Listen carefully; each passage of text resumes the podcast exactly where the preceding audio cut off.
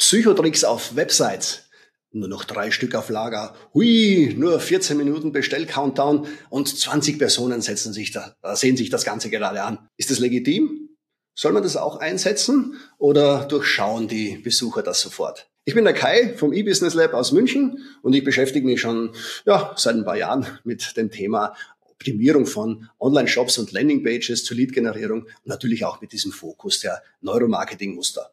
Welche Muster gut funktionieren und wie man diese Muster im Performance-Marketing und im Online-Marketing oder speziell auch im Social-Media-Marketing einsetzen kann, darüber spreche ich heute mit Mario im OMT-Podcast. OMT.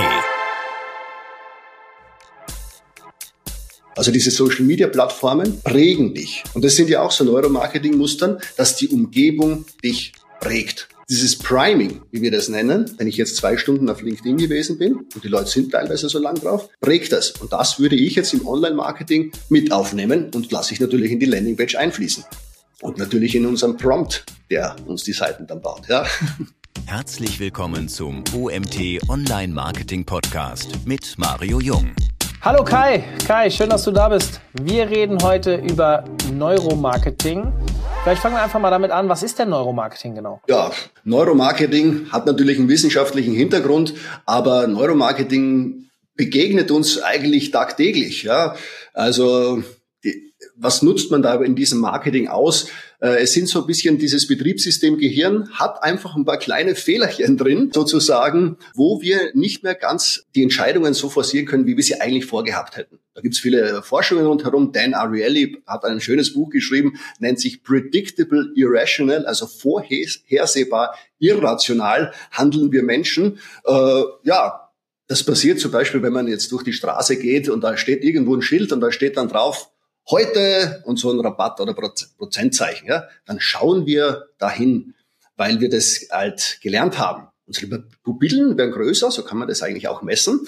Und äh, ja, dieses Schild zieht uns in den Bann, weil hier plötzlich etwas da ist, was wir sagen, hier könntest du Ressourcen schonen. Und Ressourcenschonung ist ja natürlich etwas, was gesellschaftlich sehr gut anerkannt ist, in unserer Gesellschaft halt, ja, und sagt, da bist du schlau, wenn du so äh, handelst. Ja, und im Marketing setzen wir diese Phänomene natürlich ein, ganz gezielt, um Menschen äh, zu gewissen Entscheidungen zu drängen. Und auch wenn man sich das anschaut, die ja, diese Wirtschaftsnobelpreise oder diese Wirtschafts Nobelpreis-Auszeichnungen äh, sind in den letzten Jahren fast immer in solche verhaltensökonomische äh, Richtungen gegangen. Also ich halte ja öfter so Workshops oder so Inhouse-Trainings und so etwas. Und da mache ich eben dieses, dieses kleine Beispiel von dem Supermarkt. Wenn du da, da reingehst, und jeder von uns war schon mal in einem Lebensmittelsupermarkt, da stellt man sich vielleicht die Frage, oder vielleicht ist schon aufgefallen, warum muss man da am Anfang immer durch die Gemüseabteilung durchgehen? Und Teilnehmer sagen dann halt so irgendetwas, ja, das ist halt die Frische und wenn es so grün ist, dann äh, fühlen wir uns wohler und dann werden wir ruhiger und langsamer. Und das stimmt alles. Genauso ist es. Ja? Und die Idee jetzt dahinter ist eben für die Leute aus dem Marketing oder diejenigen, die es umsetzen müssen oder auch jetzt wir im, als äh, Gestalter von digitalen Medien, wie setzen wir das um? Und im Supermarkt wird eben dieses Pattern oder dieses Muster der sogenannten Steuerbarkeit äh, eingesetzt. Was heißt das? Äh, in der Gemüseabteilung sind die Regale erheblich niedriger als die anderen Regale und die Gänge sind breiter. Und das hat den tollen Effekt, dass wir dieses Pattern, also dieses Muster der Steuerbarkeit bei dem Besucher oder bei dem Kunden aktivieren. Er glaubt nämlich jetzt, er ist in der Hoheit. Er hat die Übersicht. Er kann bestimmen, in welche Richtung und in welche Geschwindigkeit das Ganze äh, losle äh, er loslegen kann. Ja, später werden die Regale höher, wie wir alle wissen. Aber das im Gehirn bleibt dieses äh, schöne Steuerbarkeitsmuster erhalten und der Kunde oder wir alle sind zufrieden, wenn wir dann wieder rausgehen und auch ein paar Sachen gekauft haben, die eigentlich nicht auf dem Einkaufszettel gestanden sind. Ja, aber wir fühlen uns jetzt nicht übergangen, sondern sagen, das war eine kluge Entscheidung von mir selbst, hier diese Süßigkeiten noch mitzunehmen. Hm. Kann man sagen, dass vor allem die unbewussten Entscheidungen versucht wird zu beeinflussen? Also ich habe ich hab mich früher mal irgendwann mit Neuromarketing ein bisschen beschäftigt und ich hatte irgendwie für mich jetzt über die Jahre, wo ich das nicht bewusst verfolgt habe, so für mich behalten, dass ich vor allem versuche, also der Mensch entscheidet im Prinzip schon, bevor er rational entscheidet oder sehr häufig. Also und dass man versucht, diese äh, Momente auszulösen oder diese Entscheidungen zu beeinflussen, bevor er die rationale Entscheidung trifft? Ist jetzt, wenn man es uns genau ansieht, ein bisschen schwierig, ja, weil wir ja in das Gehirn so nicht reinschauen können. Man versucht natürlich immer so Messszenarien und sowas zu machen, aber es geht natürlich in diese Richtung und wir kennen das gerade aus der Gehirnforschung, da gab es ja äh, vor einigen Jahren diesen Ansatz, kennen ja viele die rechte und die linke Gehirnhälfte. Ein Teil ist der rationale und das andere ist das kreative und sowas haben wir gehört. Jetzt sagt man wieder, nee, es ist doch ein bisschen anders. Wir haben das schnelle Denken und das langsame Denken, was äh, Daniel Kahnemann oder Daniel Kahneman äh, mit seiner Forschungsgruppe da erarbeitet hat. Ja, ich würde mal sagen, wir versuchen natürlich im Zuge von so einem Entscheidungsprozess daran zu gehen, zu sagen, wie lege ich denn die oder wie mache ich denn Richtung in meine Argumentationslinie hin? Also wenn ich jetzt ein Kombi oder ein Autoverkäufer ein Kombi verkaufen möchte, dann argumentiert er bei der Familie mit Kindern, sagt, da kannst du alle Kinderwagen und alles mit reinnehmen. Beim Single-Bärchen sagt, da kannst du super auf Urlaub fahren, kriegst das Surfbrett und Taucherflaschen und sowas mit rein. Ja, also es sind dann im Endeffekt schon äh, diese Ideen, äh, so etwas äh, zu forcieren. Aber am Ende verkaufen wir uns ja das Produkt immer wieder selbst. Das heißt also, die Entscheidung, so glaubt man oder zeigen auch äh, Forschungsergebnisse, ist sehr schnell getroffen. Aber wir wollen es uns dann nochmal bestätigen. Und diese Post-Purchase Depression, wie es so schön heißt, nachdem wir etwas gekauft haben, denken wir, oh, war es eine richtige Entscheidung oder sollte ich doch nochmal äh, was anderes probieren? Wenn du jetzt hier eine Winterjacke oder sowas kaufen möchtest, gehst in den Laden, die erste Jacke passt perfekt. Ja? Du fühlst dich wohl, Preis passt, alles super. Die meisten ziehen noch eine zweite oder dritte Jacke an nur um es zu bestätigen, dass die erste die gute war. Ja? Mhm. Müssen wir machen. Mhm. Spannend, spannend.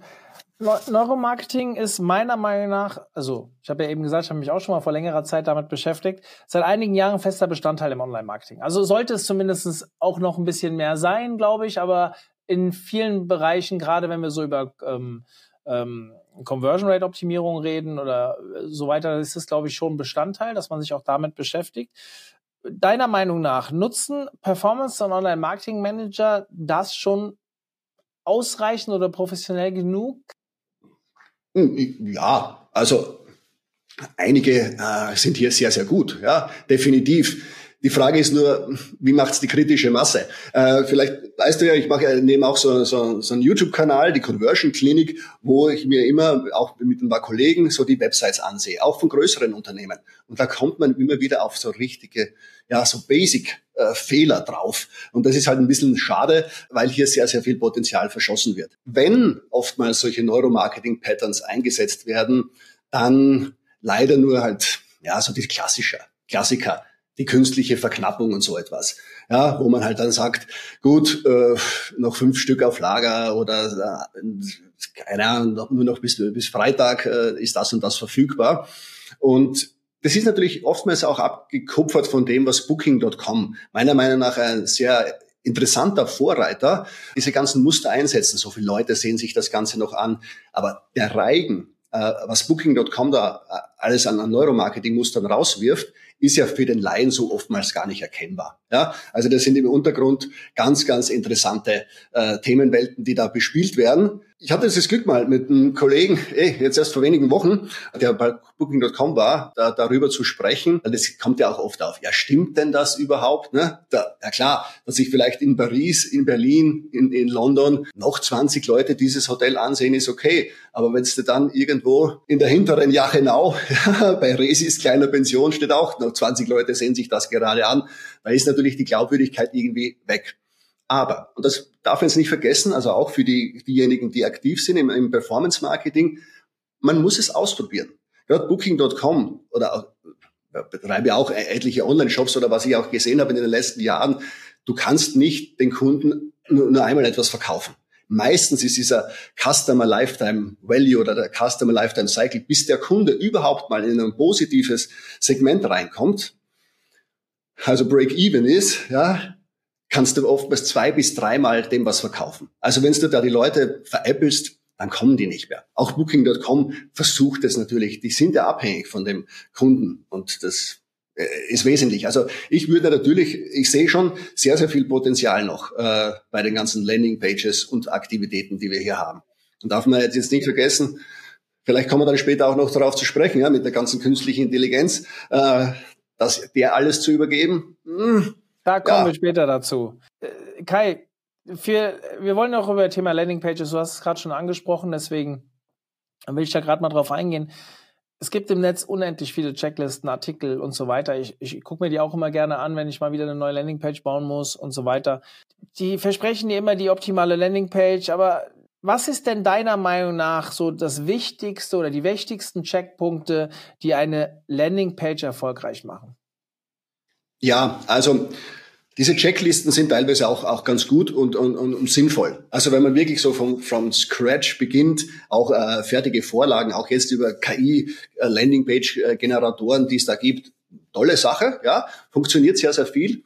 Ich glaube allerdings, dass man hier noch sehr, sehr viel äh, rausholen kann. Also wir wollen das natürlich dann äh, weiter steigern. Klar kannst du irgendwann mal ein Auto haben, ja, aber wir sind ja hier meistens in der Formel 1 und wer, diejenigen, die beim Performance Marketing sind, wissen, was das Geld verschlingt, ja, wenn du hier äh, nicht richtig arbeitest. Und deswegen äh, glaube ich, oder aber auch mit vielen äh, Kollegen, wo man sowas besprechen, dass es unterschiedliche Landingpage Typen gibt, Landingpage-Typologien. Und zwar möchte jetzt nicht ganz weit ausholen, ne, dann wäre das doch ein bisschen zu lang. Aber im Endeffekt, jeder, der eine Website betreibt, hat irgendwie sogenannte organische Landingpages.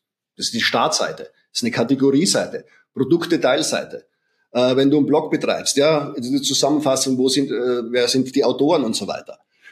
Metadaten, die zusammengesammelt wird, Bildverzeichnisse, vielleicht Podcasts oder was da drauf ist. Die sollten nach einem gewissen Muster gemacht werden. Wir sehen das immer sehr schön, wenn ich weiß jetzt nicht, bin jetzt aus dem Alter draußen, wo Germany's Next Top Model zu meinem ähm, äh, Abend, zu meiner Abendunterhaltung gehört. Aber damals hat man das immer sehr gut gesehen, dass äh, die hatten, glaube ich, damals für den Opel Adam, der hat da ganz gut äh, ist er im Fernsehen positioniert gewesen. Und wenn man auf die Webseite von Opel gegangen ist, also opel.de, ja, ohne dass man jetzt nachher irgendwie eine Unterseite, eine Landingpage eingeben hat müssen, war auf der Startseite sofort das Logo von Germany's Next Top Model zu sehen. Das heißt also, ich habe sofort diese Einfahrtsrampe. Das ist natürlich geschickt und schlau gemacht.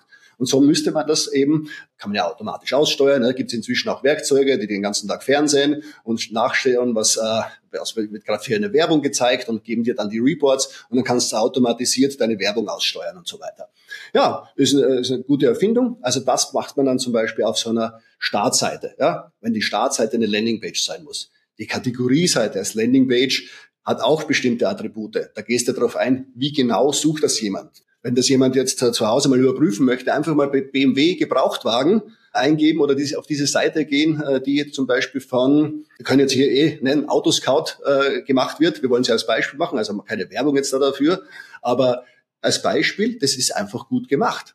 Wenn ich mir das da durchsehe, einmal die visuellen Entscheider sehen was. Dann gibt's welche, da hast du nur so ein Angebot zufällig, dass du jetzt gerade irgendein BMW kaufen möchtest. Dann gibt's Experten und Profis, die kennen diese internen Nummern. Ne? E26, E48. Verzeihung, wenn Sie jetzt Profis dabei sind, ich weiß es nicht genau, wie die heißen, ja, aber die Experten, die suchen nach diesem Modell. Und das ist geschickt gemacht. Ja? Also die Kategorieseite spricht dann genau diese Leute an.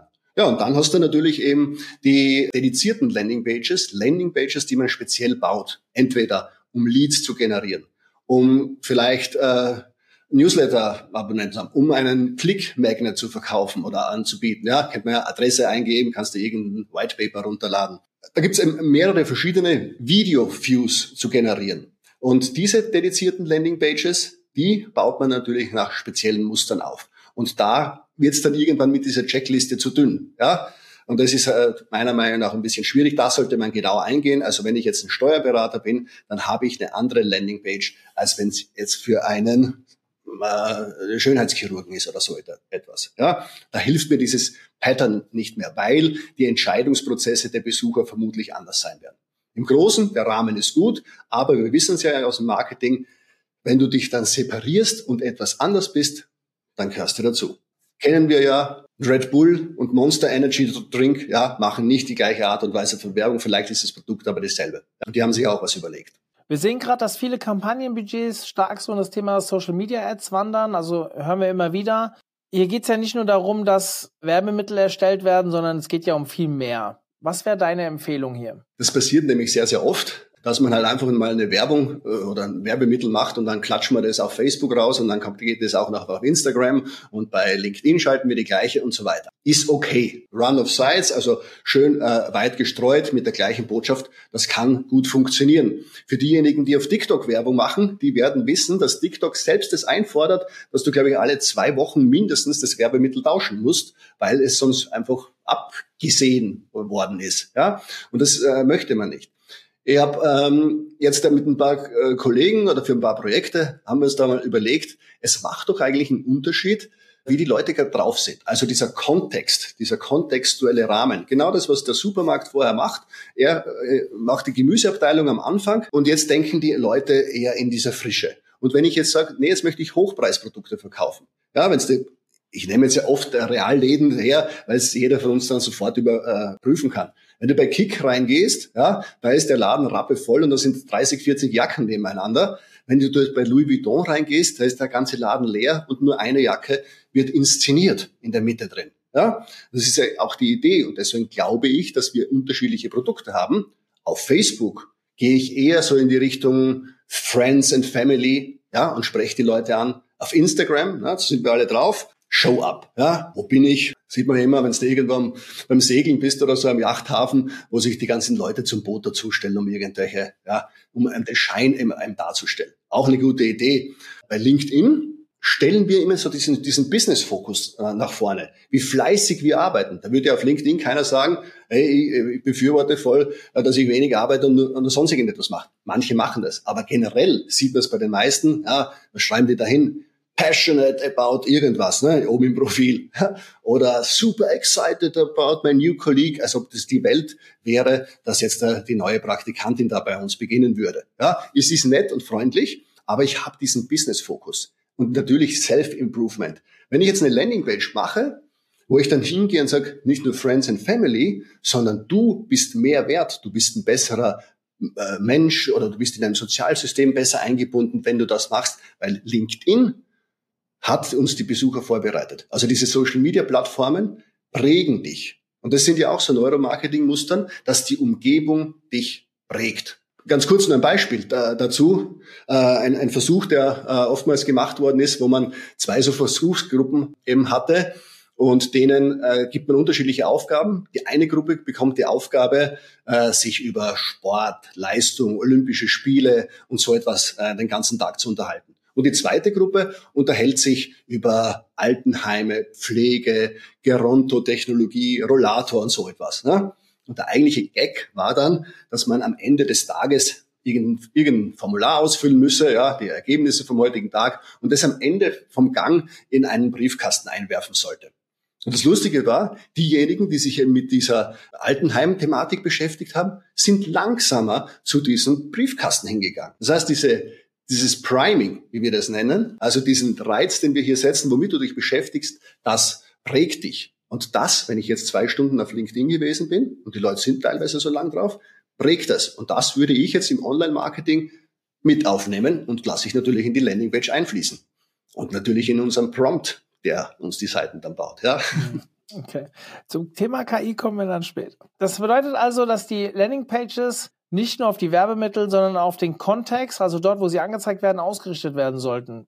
Soweit, so gut, verstehe ich. Ich frage jetzt mal frei raus, hast du Daten oder Tests gemacht, die das auch belegen, beziehungsweise was waren die Ergebnisse? Weil gerade ihr Conversion Rate Optimierer, ich schieb dich jetzt, Entschuldigung, mal in die Schublade mit rein. Ihr sagt ja immer testen, testen, testen, testen und es ist ja schön, dass wir dir jetzt hier zuhören. Das klingt auch alles super logisch, aber Fakten.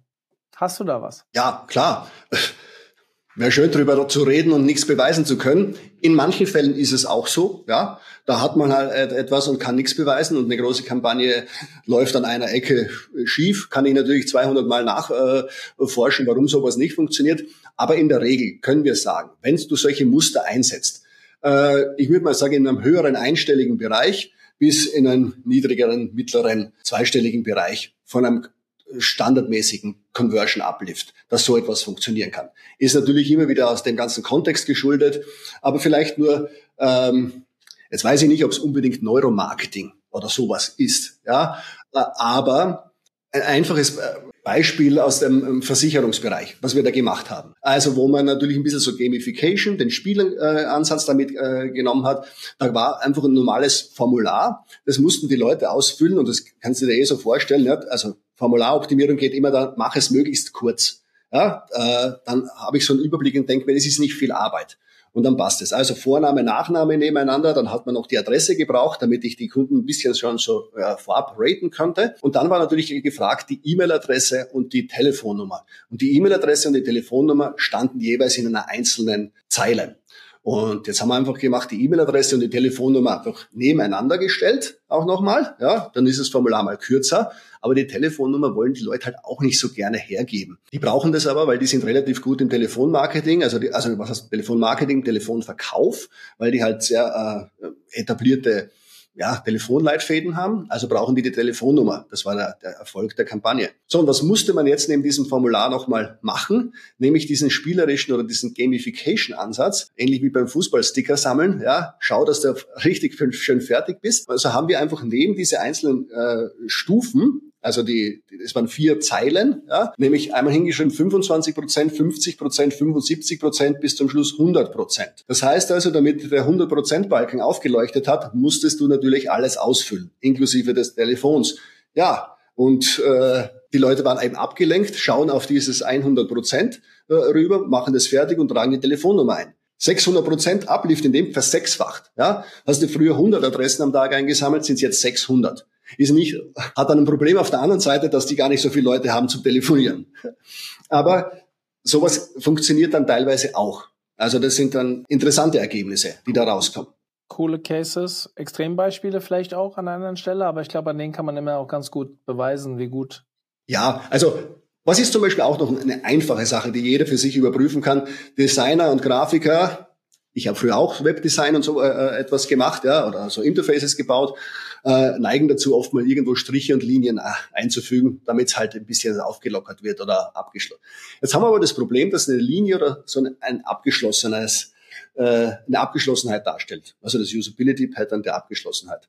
Und da hat man das auch mal für so ein Online-Magazin, die hatten, äh, deren Ziel ist es, Reichweite zu generieren. Das heißt also, du musst halt schön viele Seiten aufrufen, damit ich dir Werbung einspielen kann. Also Inventarreichweite letztendlich. Und die hatten so, so typische Dinger. Wenn du vom Mac oder vom Windows-PC äh, auf, auf den Mac umsteigst, da haben die meisten ein Problem, weil die Tastatur so reduziert ist. Ne? Da ist halt die geschwungene Klammer und die ganzen Symbole, die fehlen alle.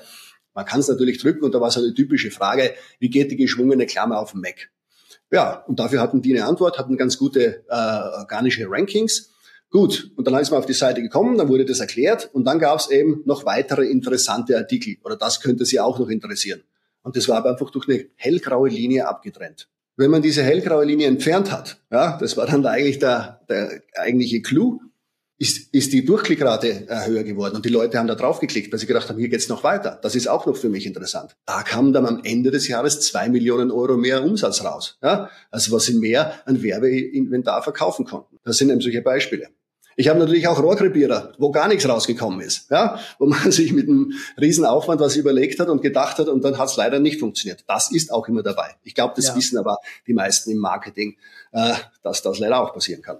Ja, ich habe mal, ich habe mal, äh, ich glaube auch irgendwann hier im Podcast habe ich mit einem Conversion Rate Optimierer gesprochen, der auch gesagt hat, setz ganz viele Tests auf, geh davon aus, dass du aus ganz vielen nur lernen wirst und sie nicht umsetzt, aber dann halt, keine Ahnung, jedes fünfte oder jedes zehnte Mal einer dabei ist, der halt sehr stark ist und einen sehr großen Impact auf deinen äh, Gewinn hat. Diese Quote können wir natürlich diskutieren. Bei dem einen oder anderen mit mehr Vorerfahrung geht es vielleicht ein bisschen mehr, bei dem anderen ein bisschen weniger.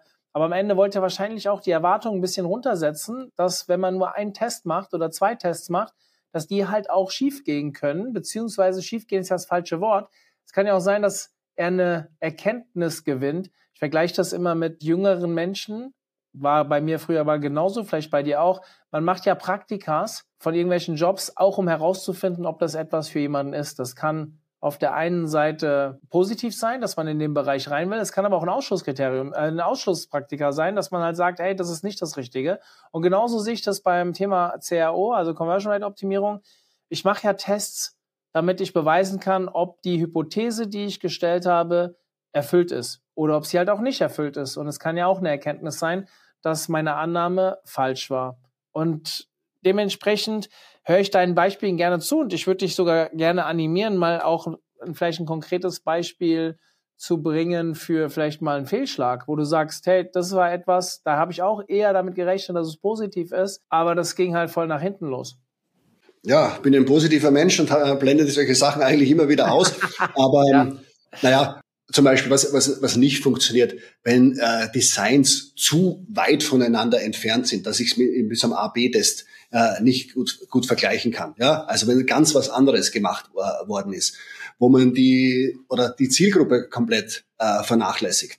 Das ist, was fällt mir da ein? Das müsste, man müsste mir jetzt kurz äh, Gedanken ge geben. Aber was ähm lass uns mal la, lass uns mal auf was anderes eingehen. Ich habe ähm, ja. Es gibt viele Metriken, um Erfolge und Kampagnen zu messen. Wir haben jetzt viel über die Conversion Rate Optimierung gesprochen. Also sprich, die Conversion Rate ist meiner Meinung nach eine sehr, sehr wichtige Metrik, um solche Erfolge zu messen. Es gibt bestimmt noch mehr, aber wie siehst du das? Warum glaubst du, dass die Conversion Rate so wichtig ist? Also siehst du das genauso wie ich, oder? Ja, man, wir, wir sehen es ja, okay, ich sage mal, vor 10, 15 Jahren kam das auf, Conversion Rate Optimization und viele Agenturen sagen dann, nee, jetzt, jetzt heißt es Growth Marketing oder Growth Hacking, äh, müssen wir das Ganze nennen, äh, wie auch immer das Kind genannt wird. Ja? Aber wir sehen es. Und die meisten von uns nutzen vermutlich Analytics oder Google Ads oder so irgendetwas. Da steht halt nicht drin die Metrik Growth Hacking, Dollar Hack oder Usability Performance äh, gesehen, auch wenn ich dieses mit dem Core Web Vitals, das mal so ein Versuch war von Google, hier äh, eigentlich ein sehr kluger Versuch, ja, also Usability und Benutzerführung mathematisch darzustellen. Äh, aber wir sehen natürlich immer die Conversion Rate als zentrale Metrik. Und diejenigen jetzt, die natürlich auf PMAX-Kampagnen sind und so weiter, wir, sind ja inzwischen fast in der Lage, diese KI, eine wirkliche KI, die Google im Hintergrund hat, du brauchst ja wirklich nur mal deine Zielseite eingeben und Google baut dir automatisch die entsprechende Anzeige dazu, die auch einigermaßen passend ist. Und wie wollen die das denn messen? Ob das jetzt gut ist, was die da zusammenschreiben? Naja, anhand der Conversion. Ob jetzt da tatsächlich jetzt zu einem Kauf, zu einer Newsletter-Anmeldung, äh, zu einem Lead gekommen ist. Und deswegen ist halt die Conversion Rate zum äh, aktuellen Zeitpunkt eine sehr, sehr zentrale Metrik, an der sehr, sehr viel hängt. Weil automatisiert werden ja deine Budgets plötzlich nach oben oder nach unten gefahren, auf andere Kampagnen umgeschlichtet. Und du kannst plötzlich nicht mehr das verkaufen, was du eigentlich verkaufen möchtest. Das heißt also, wenn man hierher geht, ich sage jetzt an den Begriff Conversion Rate Optimization, ja, es geht ja nicht darum, dass die möglichst hoch ist, sondern dass du am Ende hinten raus einen guten Umsatz, besser noch Ertrag oder noch besser Gewinn äh, damit nimmst aus den unterschiedlichen Produktkategorien. Und deswegen glaube ich einfach, dass zum gegenwärtigen Zeitpunkt hier ein Fokus drauf sein muss, dass hier also diese Conversion Rates auf den Landing Pages, wie vorher schon angesprochen, ob die jetzt organisch sind, also direkt meine Produktdetailseite ist oder äh, eine eigens gemachte Lead-Generierungsseite ist jetzt egal. Ja? Mhm. Aber die Conversion Rate spielt halt zurzeit eine wichtige Rolle. Du hast uns schon viele Beispiele gebracht. Ich würde trotzdem nochmal nachfragen. Kannst du konkrete Beispiele für die Anwendung von Neuromarketing-Prinzipien nennen? Also mir würde schon eins reichen eigentlich, die sich positiv auf die Benutzerinteraktion auf Landingpages auswirken. Das Thema Nutzerdaten wird ja immer wichtiger in fast allen Kanälen gefühlt. Vielleicht mal ein konkretes Beispiel? Ich möchte jetzt keine Werbung machen dafür, aber ich habe vor, vor wenigen Tagen eine, eine kurze Video-Review hochgeladen. Aber es können ja auch alle selbst zu Hause nachprüfen. Einfach mal auf die Webseite von Chibo gehen. Die haben aktuell so äh, glaube ich, den Neujahrsputz oder rein ins neue Jahr mit frisch geputzten Sachen. Und die haben wenn man in die Seite einsteigt, oben ein, vier oder fünf Produkte herausgepickt und diese Produkte kosten so um die 9,99 Euro, 29,99, 129,99, 59. Ich habe es jetzt nicht mehr im Kopf, ungefähr so. Und dann scrollst du runter und das erste Produkt kostet 4,99. Das heißt also, dieses sogenannte Price Setting. Ich schreibe mal ins Kurzzeitgedächtnis von unseren Besuchern ein paar Preise rein. Teure Preise und dann kommt der günstige Preis. Und dann scheint das unten natürlich ein super Schnäppchen. Und das ja. unten ist aber eine Spritzgussform mit drei so Bürstchen drauf. Ja, Du weißt, was das äh, bedeutet, ja? Also ja. dieses Price Setting, das ist einfach ein sehr schönes Muster, meiner Empfindung ja. nach. Hm. Sehr, sehr spannend. Wohin glaubst du, geht die Reise in den nächsten Monaten beim Thema Kampagnenoptimierung, speziell bei Landingpages und Neuromarketing?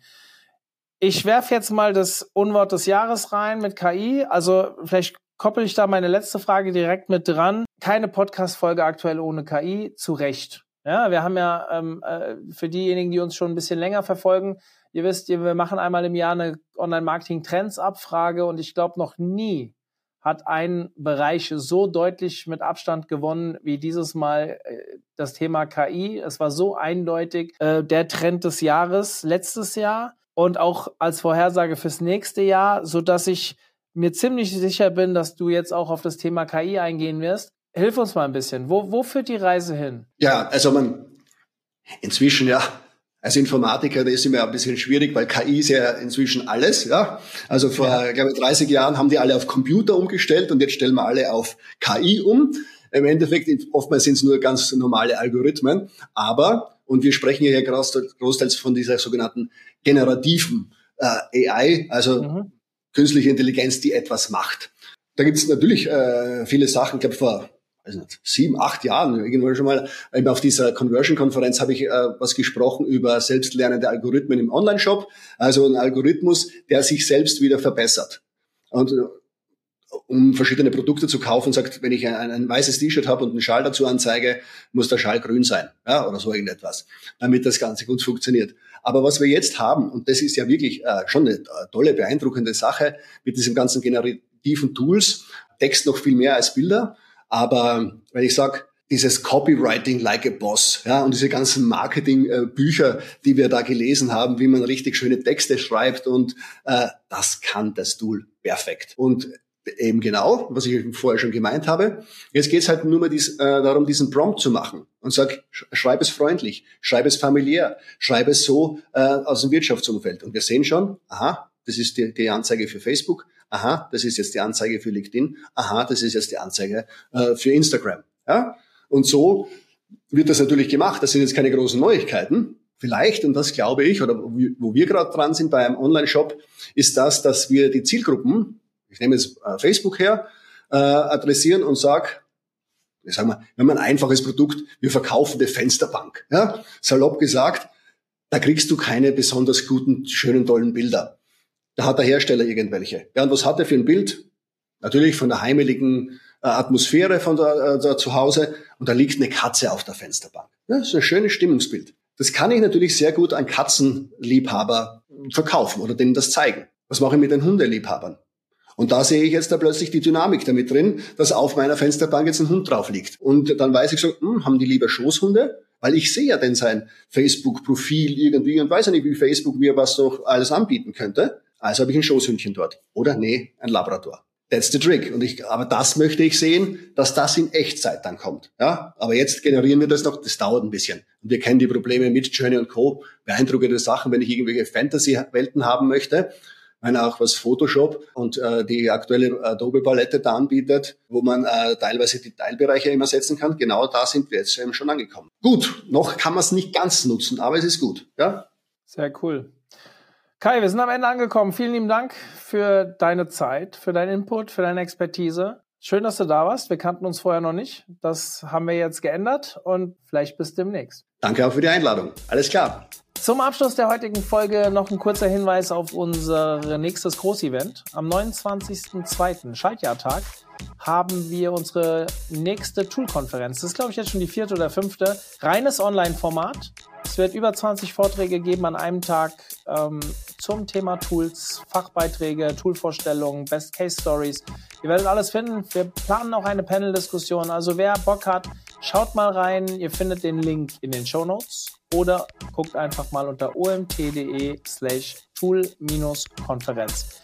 Ich bin mir ziemlich sicher, wenn ihr es googelt, findet ihr es auch. Also, Tool-Konferenz, 29.02. geht den ganzen Tag, kostet nichts. Unsere einzige Konferenz, die die Teilnehmer gar nichts kostet, außer ihre Zeit. Und die ist sicherlich nicht umsonst investiert. Ah, geiler Spruch am Ende des Podcasts. In diesem Sinne, wir sind raus. Schön, dass ihr dabei wart. Bis dann, euer Mario.